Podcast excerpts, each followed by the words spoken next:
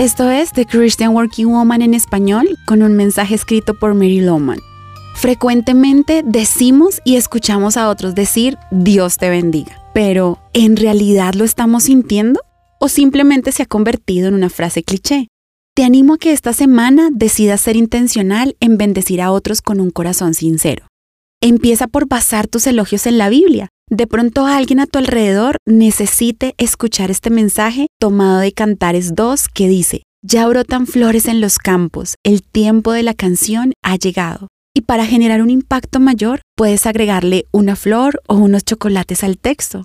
Los detalles siempre logran sonar una nueva melodía en nuestro corazón. Estos pequeños actos pueden bendecir a muchos, incluso a los que todavía no creen en Dios porque es una forma de mostrarles a las personas que nos importan. Romanos 8 dice, sabemos que Dios dispone todas las cosas para el bien de los que le aman, los que han sido llamados de acuerdo con su propósito.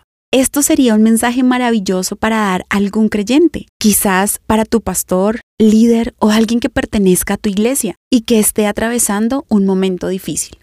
Me pregunto si conoces a alguien en este momento que se encuentre preocupado. Quizás está esperando los resultados de un examen médico o piensa que puede ser despedido de su trabajo. Puedes bendecirlo con una nota escrita o digital que diga, no te preocupes por el mañana, que el mañana se preocupará de sí mismo. Cada día trae su propio afán.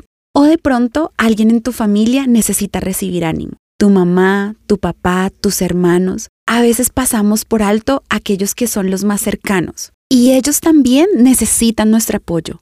Hoy puedes amar a alguien de tu casa con este mensaje de la Biblia. Mantengamos firme la esperanza que profesamos, porque fiel es el que hizo la promesa. Si realmente deseas convertirte en alguien que bendice a otros, estos mensajes de la Biblia te ayudarán a desarrollar la disciplina para ser intencional y pasar del pensamiento a la acción. Encontrarás copias de este devocional en la página web de christianworkingwoman.org y en español por su presencia radio.com.